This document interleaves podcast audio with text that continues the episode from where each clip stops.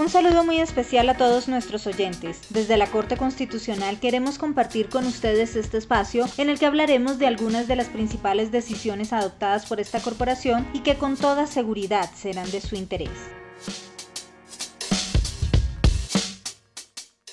En este capítulo les contaremos sobre el llamado de atención que le hizo la Corte al Ministerio del Interior para que tenga en cuenta que muchas comunidades étnicas no están incluidas en las bases de datos de la entidad, lo cual podría llevar a que no se les tenga en cuenta en procesos de consulta previa.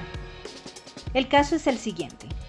El Consejo Comunitario Casimiro Mesa Mendoza del corregimiento de Boquerón en el Cesar presentó tutela contra el Grupo de Energía de Bogotá, la Corporación Autónoma Regional del Cesar y el Ministerio del Interior por violación de su derecho a la consulta previa.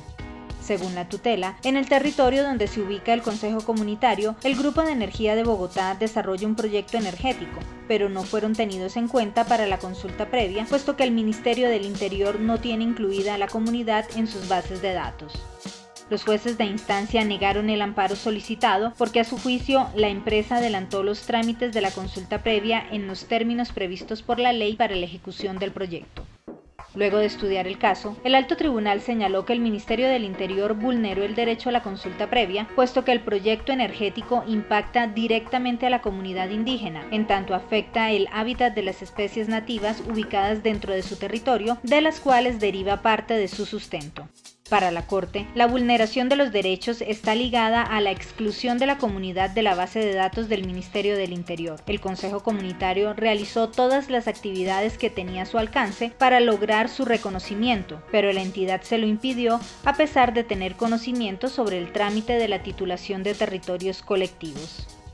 Sin embargo, advirtió que la empresa de energía actuó en el marco de la debida diligencia, porque hizo todo lo posible para incluir a la comunidad en el trámite de consulta previa. Incluso implementó mecanismos para garantizar la participación de la comunidad en el proyecto. Al final, ¿qué ordenó la sentencia? La Corte llamó la atención del Ministerio del Interior para que tenga en cuenta que muchas comunidades étnicas no están incluidas en las bases de datos de la entidad, ni cuentan con territorios colectivos titulados, por lo que es necesario que sean oídos cuando se adelantan proyectos que puedan afectar directamente sus derechos.